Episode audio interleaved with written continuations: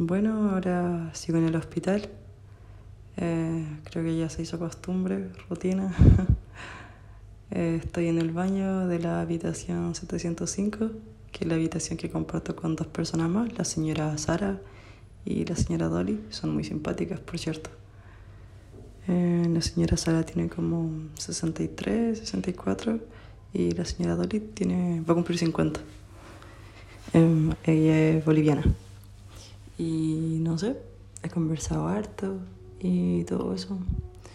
El dolor no se ha ido aún, aunque ya me hicieron una endoscopia.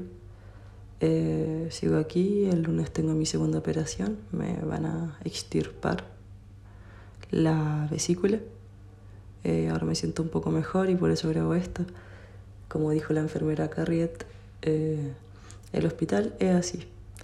A veces vaya a estar triste, otras veces feliz, otras veces enojado, vaya a llorar.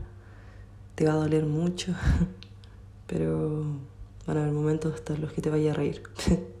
Solo que así es.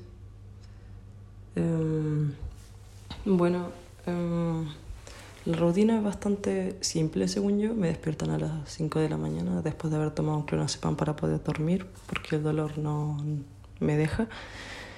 Eh, ahí toman la presión, temperatura, etc.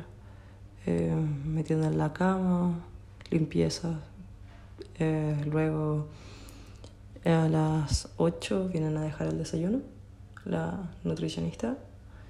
Y luego a las 8 y media, 9 vienen los cirujanos médicos para evaluar a cada paciente, eh, ver las condiciones, etc.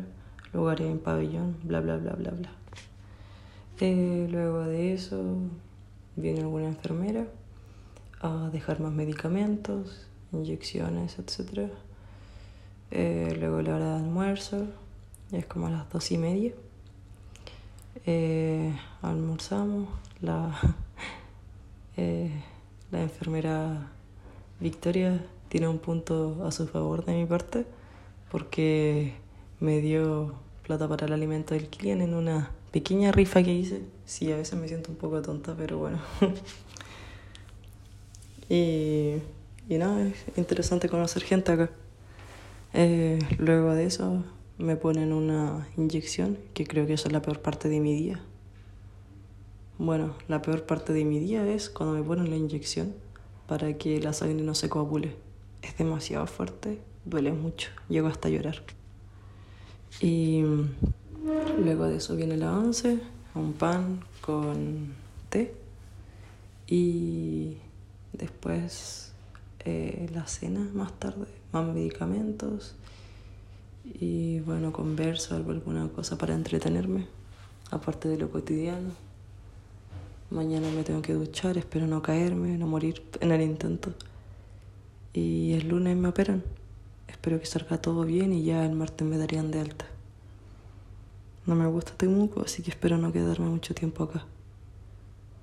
Em, pero si quieren saber cómo estoy, sí, estoy sobreviviendo.